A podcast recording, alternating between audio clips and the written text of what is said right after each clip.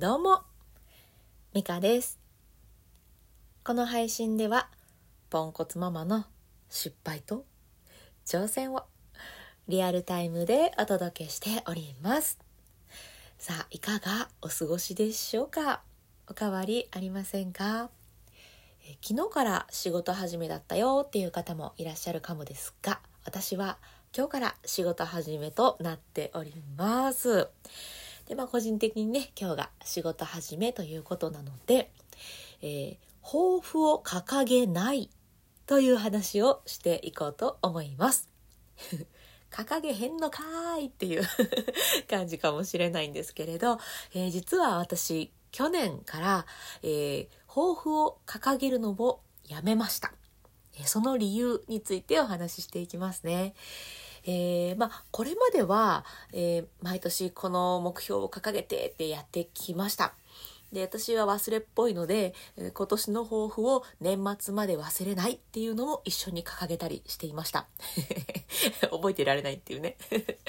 でも去年からは、え抱負を掲げないようにしていて、それからね、あ、去年じゃないわ、一昨年だ。一昨年から。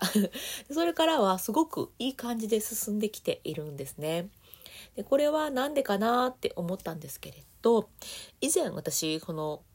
抱負を掲げないっていうのをノートの記事に書いていてあ私ちゃんと残してるじゃん偉い偉い って思ったんですけどここにちゃんと書いてありましたね。うん、なんでかっていうとねこの求める変化の大きさこれをちょっと意識しておくのが、うん、大事かななんて思ったんですね。というのも、えー抱負を掲げる時ってまあ大きな目標を掲げていてで 結局なんかそこになんか上手にたどりたどり着けなくってうんと達成あんまできないみたいな、えーそんな 年をずっとずっと過ごしていたんですけれどうんと抱負というよりは、まあ、変化の大きさを小さくしてえあのちょっとずつちょっとずつ続けていったらそのちょっとずつが重なって結果が大きく変わっていたんですよね。えわえ？っていう風になってで小さく始めてでそれを続けるっていうのが大事なんだなっていうそういう気づきがあってから抱負を掲げるのをやめたんですね。でこれあの私まあボイストレーナーなので腹式呼吸の時もそうだったんです。なんかいやこれで合ってんのかなとか本当にこれしたら歌が上手くなんの？とか 思いながら腹式呼吸わからないながらも毎日やってました。で毎日まあ呼吸なんでねちっちゃいことなんですよそんなねめっちゃ大変なことでもなかったんで毎日毎日やっていたらあこういうことか みたいなのが後々ね後々分かってきてああの時毎日ちょこちょちょこちょこ続けていたのがあ今ちゃんと糧になっているんだなっていうあ腹式呼吸と一緒じゃん みたいなね、えーそんな風に感じています。であのー掲げない理由としてもう一つあって私尊敬している方がま何人かいらっしゃるんですけどその中の3人 が同じことを言っていたんですね。でそれが何かっていうとモチベーションは続かないんですって。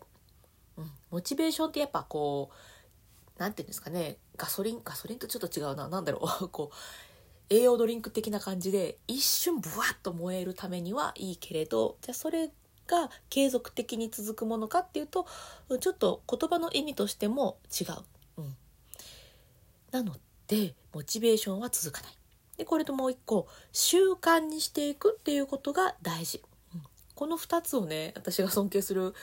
方の。3, 3人ですよ。3人が同じことをまあちょっと言い方は違えど同じことを言っていてあこれはきっと本質なんだろうなみたいな、うん、私が尊敬する3人が言うならそうだろう みたいな。ちょっとまあ安易かもしれないんですけどそんな風に感じたんですよね。でまあまさにそうですよね、うん、モチベーションってやっぱ、うん続くっていう性質は持っていない、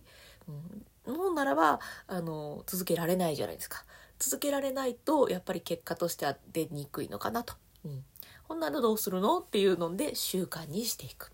習慣にするのにいきなり大変なことやってるとやっぱちょっと難しいので やってっとってちょっと やっていると やってっと難しいので、え小さいことを続けられるように習慣にできるような、うん、それぐらいの小さな目標？目標ってほどでもないな、うん、そういうのを持っておくといいのかななんて思って、えー、抱負っていうそういう大きなものは掲げずに小さく始めて、えー、続けられるそういうものを、えー、これからもやっていこうかななんて思って私は、え抱負を掲げないということを、えー、今年で3年目ですね。はい、続けていこうと思います。うん。別にあの、あれですよ。抱負掲げるのがダメとか全然思ってなくて、なんなら、あの、ウィッシュリストとかも作るぐらい、やってんかいって感じですけど。うん、で私がね、うん、大きすぎる目標を立てないように気をつけているっていうだけなので、うん、抱負を掲げるのもとっても私の中では、うん、大事だなって思っていることなのでそれがダメって言うんじゃなくて抱負を掲げないからって、えー、達成できないわけでもないよねっていうなんかそういう話をしたかったわけでございます。